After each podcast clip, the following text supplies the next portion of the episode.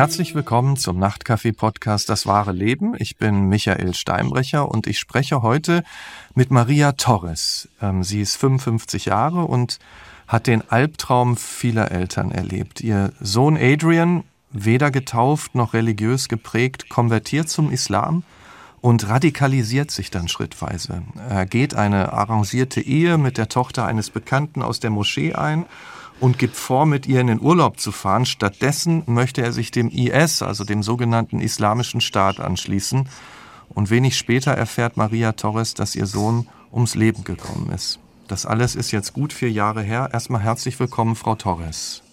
Guten Morgen, Herr Steinbrecher. Morgen. Frau Torres, ich habe gerade gesagt, ähm, es ist der Albtraum, den keine Mutter, kein Vater erleben will. Kommt Ihnen das denn auch äh, vier Jahre später noch manchmal vor wie so ein schlimmer Traum, aus dem Sie am liebsten schnell wieder erwachen möchten?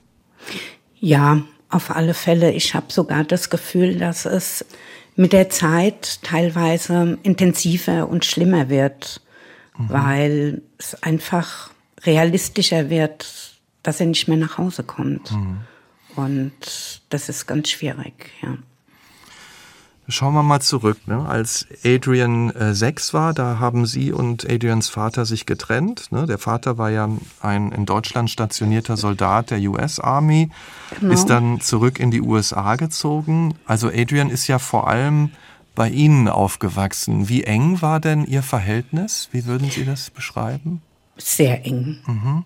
Wir hatten schon ein sehr äh, liebevolles und ja gutes Verhältnis. Mhm. Und wie war er ja. so als Kind, als Jugendlicher? Er war sehr aufgeweckt, hat viel Sport gemacht, mhm. war immer sehr beliebt, sehr charmant er konnte einem schon ganz gut um den Finger wickeln. also ein Charmeur, höre ja. ich daraus. Ja, ähm, das war er. Und äh, er hat ja dann auch einen Realschulabschluss gemacht, eine Ausbildung äh, genau. äh, zum Bürokaufmann. Ja. Ähm, hatten Sie denn so als, als Mutter das Gefühl, da ist eigentlich alles so auf einem guten Weg? Gut, ich äh, musste ihn schon immer ein bisschen schubsen. Mhm. Also er war teilweise nicht ganz so euphorisch, was die Schule und so angeht.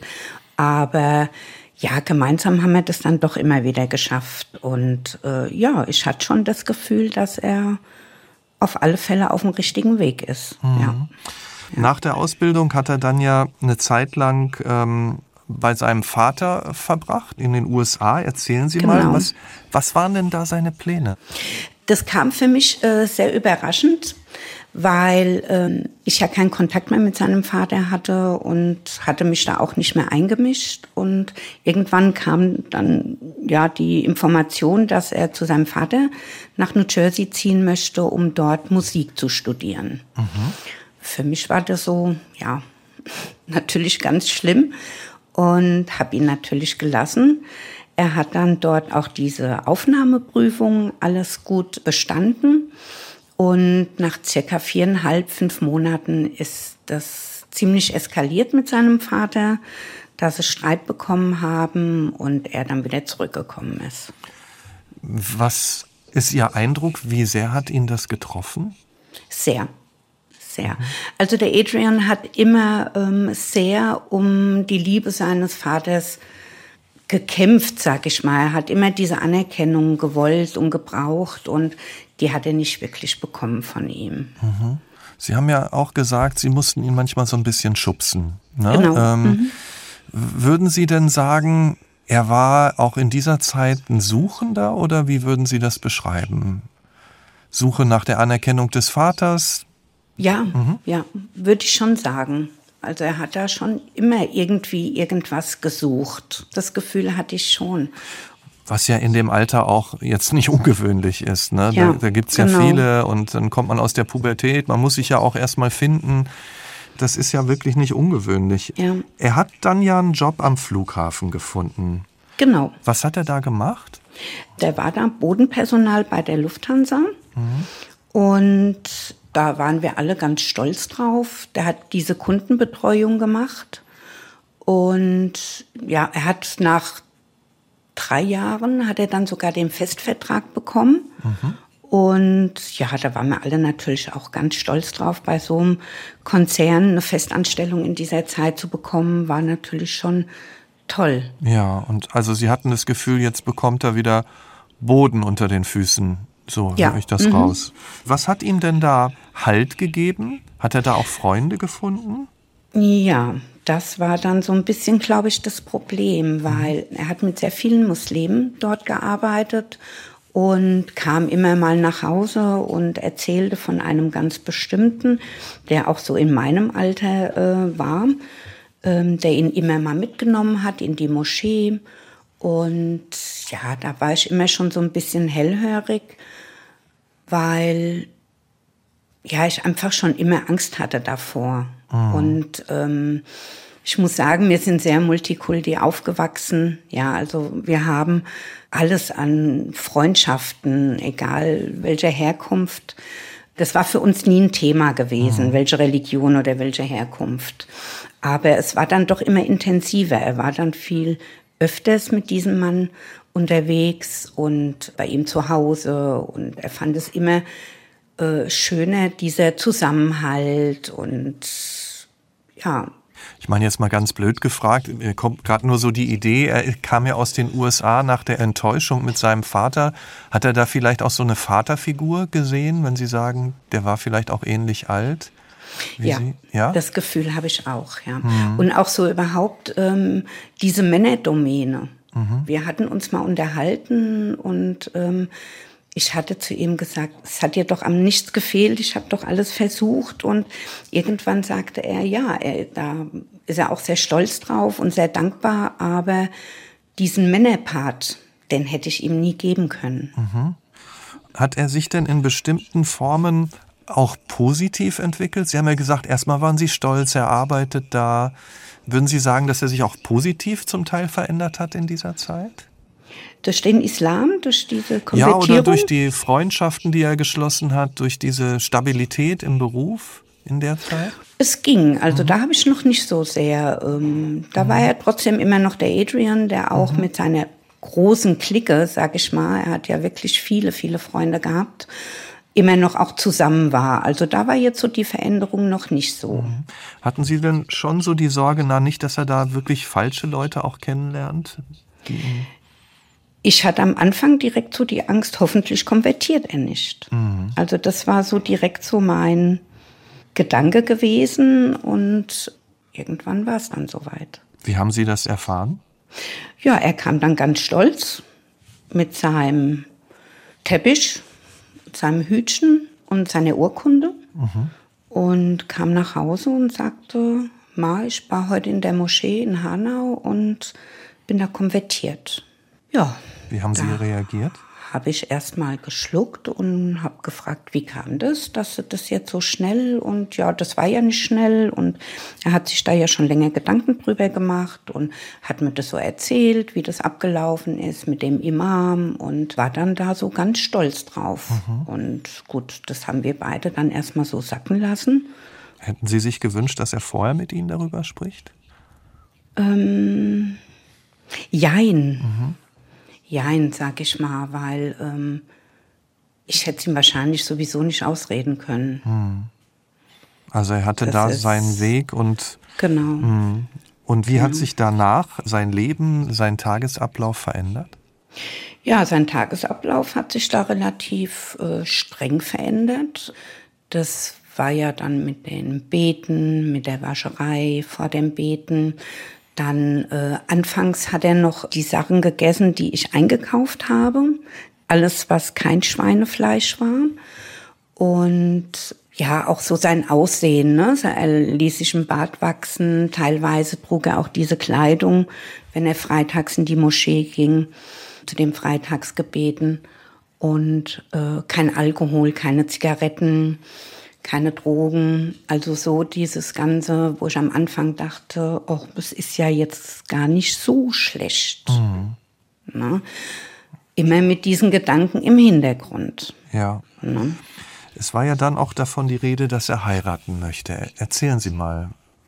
Ja, das war ganz schrecklich für mich. Er kam irgendwann mal nach Hause und sagte, ja, ich bin jetzt 27 und er glaubt, es ist jetzt Zeit zum Heiraten. Und da dachte ich, ach schön, hast ein Mädchen kennengelernt und mhm. wo hast du sie denn kennengelernt und bring sie doch mal mit, dass ich sie auch kennenlerne. Und dann guckte er mich so an und sagte, äh, nee, er hat sie noch nicht kennengelernt. Sagte ja, wen möchtest du denn dann heiraten? Und dann sagte er, von der Moschee, da hat er einen Mann kennengelernt und den Sohn. Und die hatten wohl drüber gesprochen, dass er eigentlich ein guter Mann für deren Schwester Tochter wäre. Mhm. Und ja, da war ich so ein bisschen verdutzt. Ja. Ich habe gesagt, oh, du kannst doch nicht ein Frau, ein Mädchen heiraten, die du noch nie gesehen hast, ja. Und ja, das wäre nicht so schlimm. Und ja, gut, dann war das erstmal weg, das Gespräch. Und irgendwann kam er und sagte, er möchte, dass ich äh, die Familie und seine zukünftige Frau kennenlerne. Und? Sind Sie dann mit hin? Ja. Mhm. Und äh, hat mir vorher aber Anweisungen gegeben, wie ich äh, mich verhalten muss. Wenn der Vater oder jemand von den Söhnen ähm, die Tür öffnet, also die darf ich dann nicht angucken, nicht ins Gesicht gucken, darf auch nicht die Hand geben, sie nicht ansprechen ich habe mich so ein bisschen wie in einem falschen Film gefühlt. Wollte ich also gerade fragen. Also, war hm. ganz, ganz, ganz schlimm für mich, ja. Und ich bin dann hingekommen mit ihm. Tatsächlich hat der Vater die Tür aufgemacht. So schnell konnte ich gar nicht gucken, war der Adrian weg. Und standen drei Frauen mit Kopftuch vor mir. Das war die Mutter, seine zukünftige Frau und eine Freundin der Familie. Und die Männer waren in einem Raum, wir waren in dem anderen Raum, die Frauen. Und dann ging das los, ne? So dieses Verkaufsgespräch, sag ich mal, ne? Das ist, wie ist der Adrian? Bin ich mit der Hochzeit einverstanden? Möchtest du mich mal ohne Kopftuch sehen? Und also das hat mich so hm. überfallen, wo ich dachte, soll ich jetzt schreien, weinen, lachen? Soll ich hier rausrennen? Ich wusste gar nicht, was ich machen sollte. Wie im falschen Film, wie Sie es gerade gesagt haben, ne? Ganz, ganz schrecklich, ja. ganz, mhm. ganz schrecklich, ja. Sie waren sehr nett, sie waren auch sehr gastfreundlich, hatte Kuchen gebacken und Tee und Kaffee und also irgendwann, glaub nach einer Stunde oder anderthalb Stunden, hatte ich dann gesagt, ich sollen doch bitte dem Adrian Bescheid sagen, dass ich gehen möchte. Da hatten wir ja so das Wichtigste. Mhm besprochen, in deren Augen, sag ich mal, ja. Und was wurde dann von Ihnen erwartet? Ja, nach diesem Gespräch wurde dann erwartet, dass ich mir, äh, ich hatte eine Bedenkzeit von, weiß nicht, eine Woche oder 14 Tagen, um mir zu überlegen, ob ich zu der Hochzeit einwillige, ob ich damit einverstanden bin. Und was hat für Sie dafür und was dagegen gesprochen? Ähm, ich sage Ihnen ganz ehrlich, der Ethan war 27. Was hätte ich denn machen sollen? Hm. Hätte ich Nein gesagt, hätte er es wahrscheinlich sowieso gemacht mhm. und ich hätte ihn ein Stück verloren. Das war ja immer so meine Angst. Mhm. Dass Sie gar keinen Kontakt mehr haben. Genau, weil ich vom Adrian auch wusste, dass von anderen Freunden, wo sich die Eltern abgewandt hatten, nachdem sie konvertiert waren. Mhm. Und das war meine Angst. Und auf der anderen Seite ist natürlich so ein Verkaufsgespräch und das Ganze, das widerspricht ja allem, wofür die Gesellschaft, in der wir leben, ja stehen will. Das war wahrscheinlich trotz allem nicht ganz leicht, oder? Für Sie? Das war ganz schwierig. Mhm. Das ja. war ganz, ganz schwierig. Und ich sagte dann auch, wie wir raus sind. Also er fragte mich, und wie fühlst du dich? Wie geht's dir? So ganz entspannt und ja, glücklich, sagst zufrieden. Ne? Mhm. Ne? Und da habe ich gesagt, also ich fand das ganz schrecklich. Und da sagte er, warum waren sie denn nicht freundlich zu dir? Oder nein, weil ich das nicht kenne. Und ich das nicht verstehen kann, dass du eine Frau heiraten wirst, die du noch nicht mal gesehen hast. Mhm. Ja, also das war ganz schrecklich, ja. Und er konnte das nicht so verstehen, weil für ihn war das ja zu dem Zeitpunkt schon mhm normal. Und Sie da haben sich gedacht, na ja, ich will den Kontakt zu ihm und er scheint glücklich zu sein. Dem Glück seines genau. Sohnes will man nicht im Wege stehen. Vielleicht ist das sein Weg. Vielleicht genau. geht's ja auch gut. Also ich versuche mir das nur gerade so vorzustellen. Ja, ja, ne? ja, genau. Haben, haben die beiden denn dann muslimisch geheiratet oder auch nach deutschem Recht? Was dann passierte, machte dann im Nachhinein Sinn. Und zwar wollte der Adrian eigentlich nur nach muslimischem Recht heiraten. Das Deutsche hat für ihn keinen Stellungswert gehabt, da hat er kein Interesse dran gehabt. Und der Vater sagte damals aber, er kann sie nur heiraten, wenn er sie auch nach deutschem Recht heiratet. Erst dann gibt er auch seine Tochter frei. Für im Falle, dass dem Adrian irgendwann mal was passiert, dass seine Tochter abgesichert ist. Mhm. Wie ist es denn dann weitergegangen? Also in den Wochen, in den Monaten nach der Hochzeit, hatten Sie da Kontakt zu den beiden? Ja. Hatten, mhm. ja? Also Sie hatten auch weiter Zugang zu Ihrem Sohn, das lief genau. eigentlich ganz gut. Mhm. Ja, wir hatten uns eine Zeit lang ähm, das Auto geteilt, weil er noch kein eigenes hatte und unsere Arbeitsstellen waren nicht so weit entfernt und entweder hatte ich ihn abgeholt morgens oder er mich. Und von daher haben wir uns fast täglich gesehen gehabt. Ah ja, ja. also das hat sich ja vielleicht dann auch wieder beruhigt, ne? Dass ja, es ja. eine Form von Alltag gab, der ganz schön war. Ähm. Ich muss ganz ehrlich sagen, nachdem er geheiratet hatte, obwohl das alles sehr streng war, habe ich so ein bisschen die Angst verloren gehabt, ah ja. Mhm. dass er ähm, ausreißt und irgendwas Dummes macht. ja. Kam dann halt anders. Ja, dann sind die beiden im Dezember 2017 zu Ihnen gekommen? Genau. Erzählen das Sie war an einem Sonntag. Mhm. Und ja, so ganz überrascht. Der Adrian kam ja öfters mal, aber dass sie dann dabei war und so, das war ein bisschen außergewöhnlich. Ich habe mich aber gefreut, dass er kam. Und dann hatte er dann relativ schnell gesagt, ja, Mom, wir fahren in Urlaub.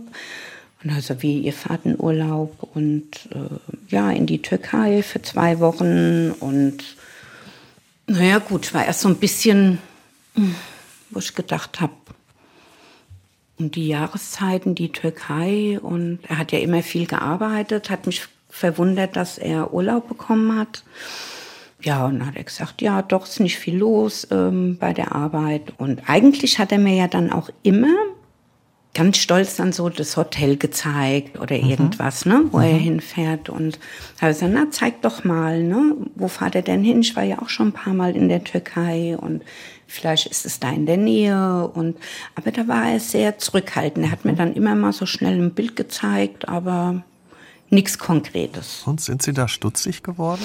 Ähm, jein. Also ich hatte ein komisches, mulmiges Gefühl im Magen, ich konnte es aber nicht deuten. Mhm. Und haben die beiden denn gesagt, genau wann sie zurückkommen wollten? Ja. Ja, mhm. das haben sie gesagt. Mhm. Die sind am 12. Äh, Dezember geflogen und sollten am 24. Dezember zurückkommen. Das mhm. stand auf den Flugtickets, die äh, ich gesehen hatte. Ja. Und wie ging es dann weiter? Haben Sie sich gemeldet aus dem Urlaub und ja. lief dann alles normal? Ja. ja. Also ich hatte angeboten, sie hinzufahren und aber da sagte er, nö, da hätte er schon jemanden, einen Freund, der ihn zum Flughafen fährt. Mhm. Und da hatte ich dann angeboten, sie dann halt abzuholen, ne? Mhm. Am 24. Und ja, in den kommenden Tagen kamen dann immer mal ein paar Bilder vom Strand, vom Meer. Irgendwann rief er mich auch mal an. Das hatte mich gewundert, dass er mich anruft aus dem Urlaub und einfach nur mal zu fragen, hey Ma, wie geht's dir? Hier ist alles soweit gut, es ist schön und nur so ein bisschen Smalltalk mhm. eigentlich. Mhm. Und da hatte ich mich natürlich auch gefreut. Ne? Und Klar. dann kam dann so der 23. Dezember. Und da war ich schon irgendwie nervös, ohne dass ich das irgendwie beschreiben kann. Mhm, weil? Das war dann so, ähm, ich hatte ihm geschrieben, dass sie den letzten Tag noch genießen sollen und dass sie mir Bescheid sagen sollen, wann sie denn zurückkommen und ob das steht, dass ich sie abholen soll. Und dann kam erstmal nichts. Naja, gut. Dann war dann der 24. Und da hatte ich morgens nur geschrieben, ich wünsche euch einen guten Flug, ich freue mich auf euch. Die WhatsApp ging auch immer durch. Mhm. Also waren keine blaue Häkchen, sind nicht gelesen worden, aber waren zwei Häkchen gewesen. Naja gut, dann nachmittags irgendwann denke ich, das gibt's doch gar nicht, ne? dass die sich gar nicht melden. Und gegen Abend habe ich ihn dann angerufen über WhatsApp. Es hat geklingelt, ist aber nicht drangegangen. Ein paar Minuten später hat er mir dann eine Mail geschrieben mit, hey Ma, es ist alles in Ordnung, wir sind so ein bisschen im Stress, wir reden dann in Ruhe. Und da habe ich gedacht, okay, wie die jungen Leute sind, der ist komplett gestresst vom Flughafen nach Hause mhm. mit den Koffern und, und, und. Da habe ich gesagt, okay, hat mir nur Sorgen gemacht und wir reden dann morgen. Ja, dann war der 25. Dann bin ich wach geworden, habe gedacht, naja gut, lässt ein bisschen Zeit, bis sie sich ausgeschlafen haben. Und dann hatte ich eine WhatsApp geschickt und dann kam dann nur noch ein Häkchen. Mhm. Und gegen Nachmittag habe ich es dann nicht mehr ausgehalten. Da habe ich dann ihre Eltern angerufen, ja. ob sie denn was von den Kindern gehört hat, ob sie gut angekommen sind. Und da sagte die Mutter einfach nur, ja, Maria, du musst vorbeikommen, es ist was passiert, aber wir können nicht am Telefon reden. Okay. Und meine Schwester, die war hier zu der Zeit. Und dann bin ich mit meiner Schwester hingefahren und kam rein. Das Erste, was es hieß, legt bitte eure Telefone in ein anderes Zimmer. Mhm. Sehr da mysteriös. Mhm. Ja, ja, vor allem, ich habe sowas noch nie in meinem ganzen Leben gehört. Legen ja. Telefon in ein anderes Zimmer, ja. Und dann haben sie mir dann verkündet, dass die Kinder nicht mehr zurückkommen. Dass sie in einem Land leben wollen, wo sie ihren Glauben richtig ausleben können. Und waren Sie da erstmal im Schockzustand? Ja. Ich habe es das kann gar nicht sein. Mir ging dann alles so durch den Kopf, ne, ist das jetzt tatsächlich eingetreten, wovor du immer Angst hattest? Weil er hatte mich ja immer beruhigt, wenn wir über dieses Thema gesprochen hatten. Ich habe das Thema mit ihm sehr offen besprochen, ihn immer wieder gefragt, ne, Adrian, mach keinen Scheiß, Adrian, ne, halte ich von so Leuten fern und er hat mich da immer beruhigt, ja, und jetzt, wo ich mich so ein bisschen in Sicherheit wiegen konnte, jetzt ist das passiert für mich gab es dann auch gar keinen Zweifel. Das war auch so komisch irgendwie. Ne? Das war so, nee, das kann nicht sein oder so. Nee, das Gefühl hatte ich nicht. Ich wusste genau, er ist jetzt weg. Also wenn ich mir das vorstelle, als Mutter oder als Vater, man hört das, der ist jetzt da irgendwo auf dem Weg, in irgendein Land, zu irgendeiner religiösen Gruppierung. Was haben Sie denn gemacht? Haben Sie irgendwelche offiziellen Stellen angerufen? Ja, natürlich. Ja. Hm. ja. Da habe ich ja auch immer Verbot von den Eltern bekommen. Also die wollten immer nur, ähm, dass ich mich nur nach meinem Sohn erkundige, dass ich sie immer außen vor lasse. Ich hatte die Botschaften in der Türkei angeschrieben. Ich hatte hier das Deutsche Auswärtige Amt angeschrieben, Vermisstenmeldung gemacht. Ja, in Istanbul, Antalya, und Ankara, die Botschaften hatte ich angeschrieben. Ja, aber kam natürlich nichts. Ja. Sie hatten dann ja irgendwann auch ein Gespräch mit dem Staatsschutz. Haben Sie da ja. denn dann Neues erfahren? Nee, gar nicht. Auch nicht. Also, nee, das mit dem Staatsschutz, das ist ein bisschen sehr schief gelaufen, muss ich sagen. Also, es ist enttäuschend einfach. Das ist so, solange Sie irgendwelche Informationen haben, ist alles in Ordnung, aber man bekommt keine Information zurück. Ich hatte damals ein Gespräch von vier Stunden, die hatten mich da verhört, als wäre ich selber eine IS-Anhängerin oder so, ja. Hatten die ihren Sohn denn schon auf dem Radar? Wussten ja. die mit, ja, ach, das wussten ja. sie. Also auch mit welchen genau. Leuten er da Kontakt genau. hatte. Ja. Und wie war das zu wissen, dass Ihr eigenes Kind da unter Beobachtung des Staatsschutzes schon gestanden Schrecklich. Mhm. Das war schrecklich. Ich konnte mir das überhaupt nicht vorstellen, ja, weil wenn man den Adrian kennt, der hat sich nie geprügelt, der hat nie irgendwie jemand was Böses, im Gegenteil, ja, der war viel zu sensibel und gutmütig, ja. Und dann soll der mit so Menschen zusammen sein und da irgendwas planen und nee, also das war für mich ganz unverständlich. Die hatten da eine Akte von ihm und von seiner Frau. Okay. Ja. Also der Staatsschutz konnte Ihnen aber auch nicht sagen, was los ist. Hatten Sie denn noch die Hoffnung, dass er sich meldet? Oder hatten Sie das fast schon abgeschrieben? Natürlich, ich hatte immer wieder die Hoffnung, ich hatte immer wieder ähm, geschrieben über E-Mail, äh, WhatsApp, Telegram haben wir ja auch manchmal geschrieben. Ich war aber überall blockiert. Hat er sich denn dann irgendwann nochmal gemeldet? Ja. Mhm. ja. Und? Der Adrian hatte sich gemeldet ähm, am 16. März. 18 und das waren zwei kurze Gespräche. Im ersten sagte er, Ma, es tut mir leid, dass ich mich jetzt erst melde. Uns geht's jetzt wieder gut. Wir haben Essen und Trinken. Wir kommen nach Hause. Und ich hatte natürlich tausend Fragen und fragte, mhm. wo bist du? Kann ich dich holen? Kann ich irgendwas tun? Und er sagte, ich kann nicht so lange reden. Welche mhm. Stellen hast du denn benachrichtigt? Und habe ich gesagt, naja, äh, es sind etliche Stellen auf mich zugekommen. Und ich habe dich natürlich gesucht. Ähm, ich sollte dann den äh, Eltern von seiner Frau Bescheid geben, dass sie auf dem Weg nach Hause sind. Und da sagte ich, dass ich das leider nicht tun kann, weil wir uns relativ verstritten haben. Und dann hat er aufgelegt, er würde sich melden. Viertelstunde später rief er wieder an und das war dann dieser berühmte Satz, dass er sagte, der Vater hat's voll verkackt. Also der Vater seiner Frau. Genau. Mhm. Und er weiß jetzt gar nicht, äh, ob sie zurückkommen können. Und er denkt, dass er dann auch gleich verhaftet wird. Also er soll nicht so Gedanken haben, er soll erstmal hierher kommen und da findet sich eine Lösung. Mhm. Und wir hatten so einen geheimen Chat, das habe ich dann auch alles gelernt in der Zeit. Mhm. Das ist bei Telegram. Da geht man in so einen geheimen Chat, der sich nach so und so viel Sekunden nach dem Lesen löscht wieder. Und da hatten wir noch mal ein bisschen geschrieben und dann war ich in der Warteschleife, mhm. dass er nach Hause kommt. Und dann wurde leider im selben Monat noch jede Hoffnung zerstört. Sie haben genau. noch mal Kontakt zu den Eltern seiner Frau gehabt und haben dann was erfahren? Dass er zu Tode gekommen ist. Dass er ganz dramatisch wie seine Frau das geschildert hatte, in seinen Armen erfroren wäre.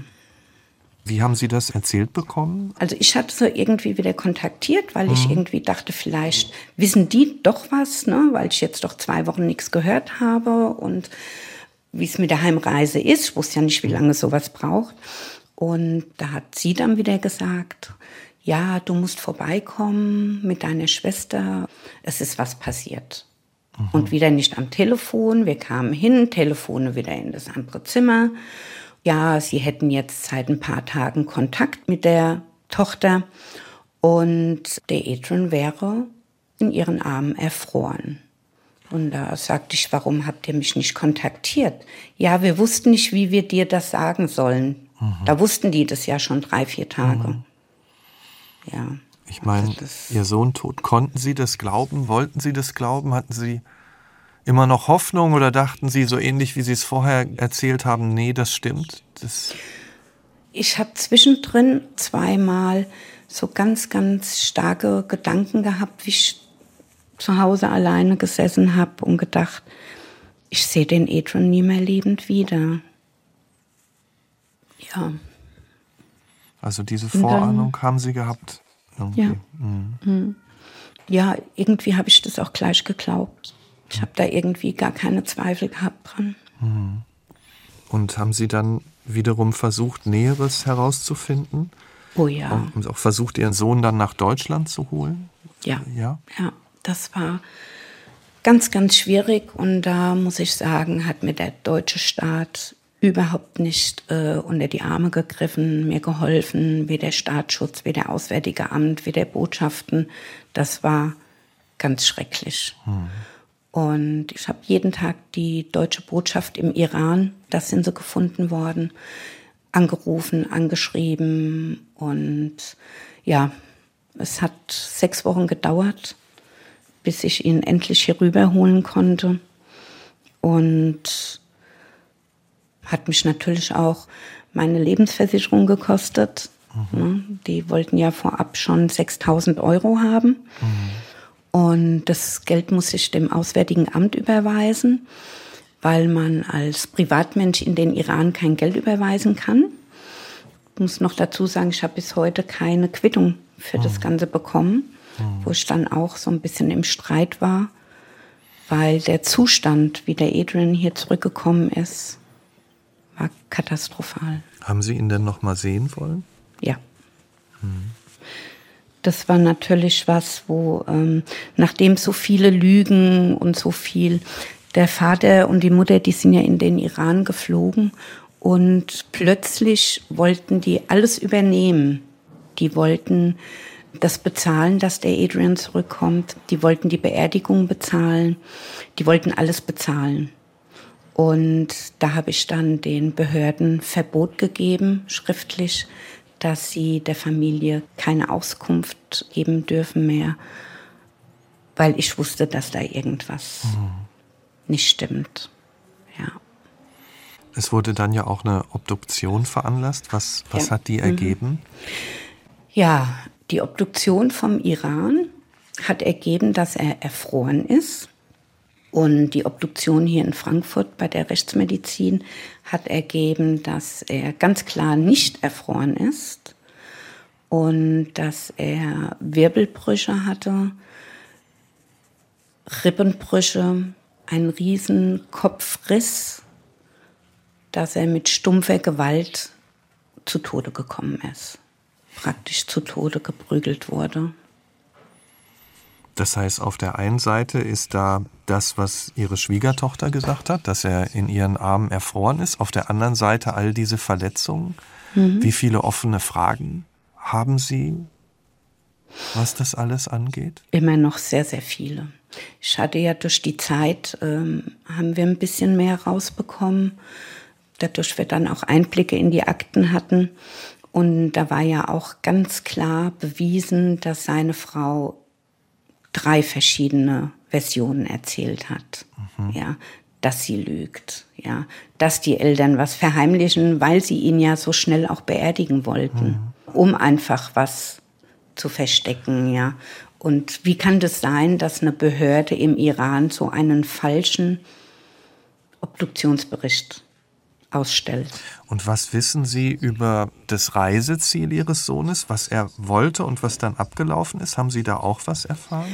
So ein bisschen was, ja, mhm. durch äh, einen jungen Mann, der äh, mit ausgereist ist und der wieder hier in Deutschland ist. Also das Ziel war tatsächlich Afghanistan und da wollten sie sich dem ähm, IS anschließen. Mhm. Sind aber nur bis Iran gekommen. Mhm. Und haben Sie die Schwiegertochter denn mittlerweile auch mal persönlich getroffen, sie gefragt nochmal Auge in Auge, was, was los war? Das war direkt nach der Beerdigung. Dann kam sie wieder nach Deutschland und ich hatte ja die ganzen Papiere von der Rückholung und die wollte sie unbedingt haben wegen ihrer Witwenrente. Das war so ganz wichtig. Ja, und da habe ich mich dann mit ihr getroffen, um einfach zu sehen, kann sie mir auch so ins Gesicht lügen. Und ja, also sie war weder in Trauer noch war sie, sie war einfach nur frisch, wollte die Papiere haben, die ihr zustehen und ja, da gab auch ein Wort das andere und ich habe gesagt, äh, sie bekommt die Papiere. Ich habe nichts von den Papieren die stehen ihr zu, aber mir steht halt auch die Wahrheit zu. Und so sind wir dann nur noch mit ähm, Anwälten, haben wir uns dann nur noch auseinandergesetzt. Und wissen Sie, was sie heute macht?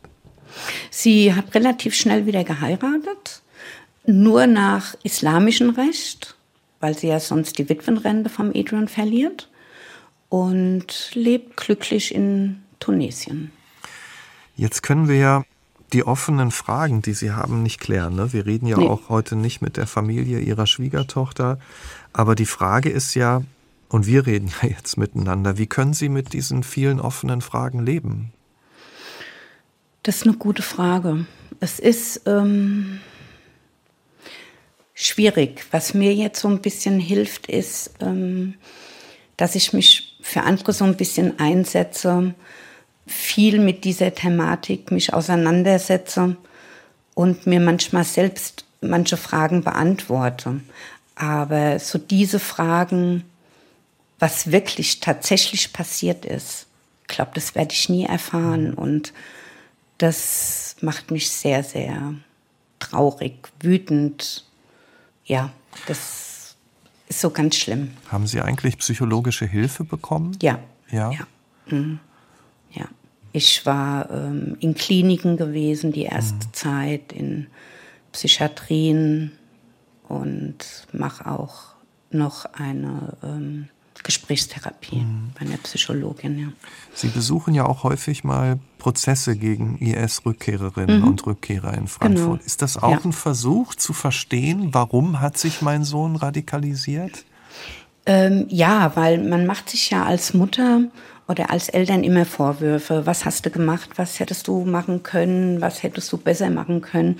Und da sieht man dann halt wirklich, dass es in allen Schichten passiert. Also, dass ich jetzt, nur weil ich ab dem siebten Lebensjahr alleinerziehend war, es jetzt nicht unbedingt meine Schuld war.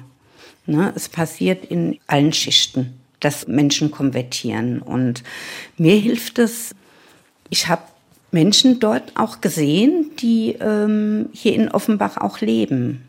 Ja, und Offenbach ist ja ein ganz heißes Pflaster, was diese Radikalisierung angeht. Und es ist immer wieder das gleiche Schema. Und das hat mir so beim Verstehen ein bisschen geholfen. Mhm. Dass es wie so eine Gehirnwäsche einfach mhm. ist, was die jungen Leute bekommen.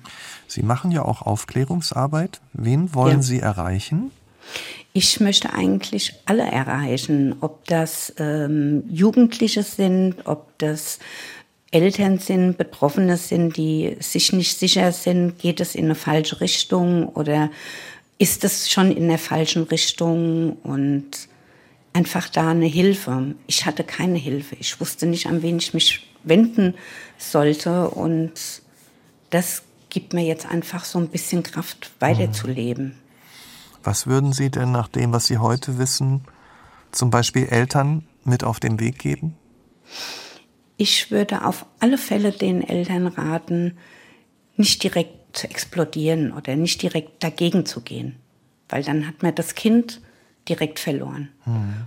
Und zwar schon immer mit einem kritischen Auge, aber sich viel erklären lassen, erzählen lassen.